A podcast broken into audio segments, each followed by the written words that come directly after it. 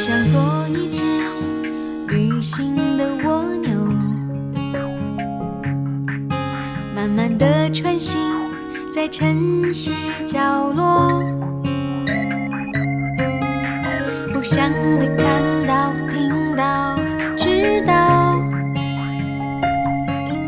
属于我的只有泥土和青草。嗨，大家好，我们是贝贝卓越城幼儿园米奇班的晃晃的爸爸，嗨，大家好，我是晃晃妈妈。陪着孩子健康快乐成长是每一位家长的心愿。孩子高不高兴、快乐不快乐，是每一位家长特别关注的事情。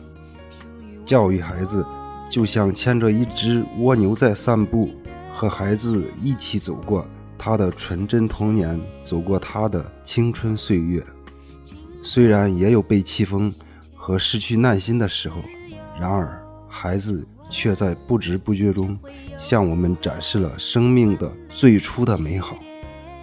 孩子的眼光是率真的，孩子的视角是独特的。让我们放慢脚步，把自己主观的想法放在一边，陪着孩子静静品味生活的滋味，给自己留一点时间。从没完没了的生活里探出头来，这其中成就的何止是孩子？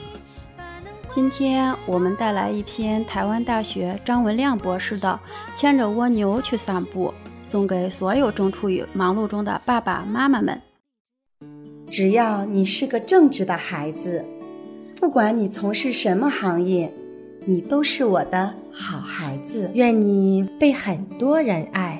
如果没有，希望你在寂寞中学会宽容。在生命的意义上，我们都是奇迹。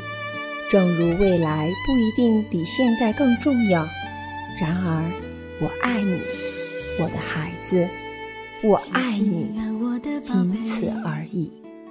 书香传经典，阅读伴成长。让我们一起为孩子朗读。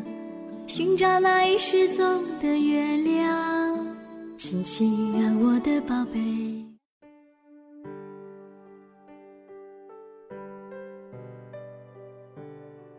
牵着蜗牛去散步。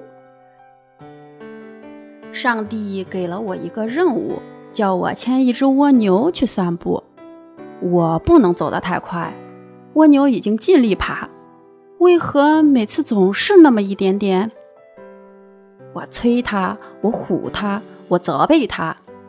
蜗牛用抱歉的眼光看着我，仿佛说：“人家已经尽力了嘛。”我拉他，我扯他，甚至想踢他。蜗牛受了伤，它流着汗，喘着气往前爬。真奇怪，为什么上帝叫我牵一只蜗牛去散步？上帝呀，为什么？天上一片安静。也许上帝抓蜗牛去了，好吧，松手了。反正上帝都不管了，我还管什么？让蜗牛往前爬，我在后面生闷气。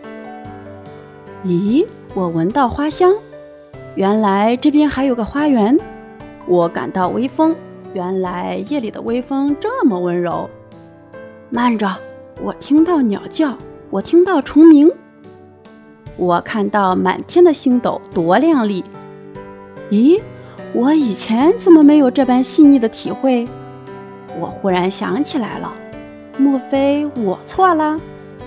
是上帝叫一只蜗牛牵我去散步。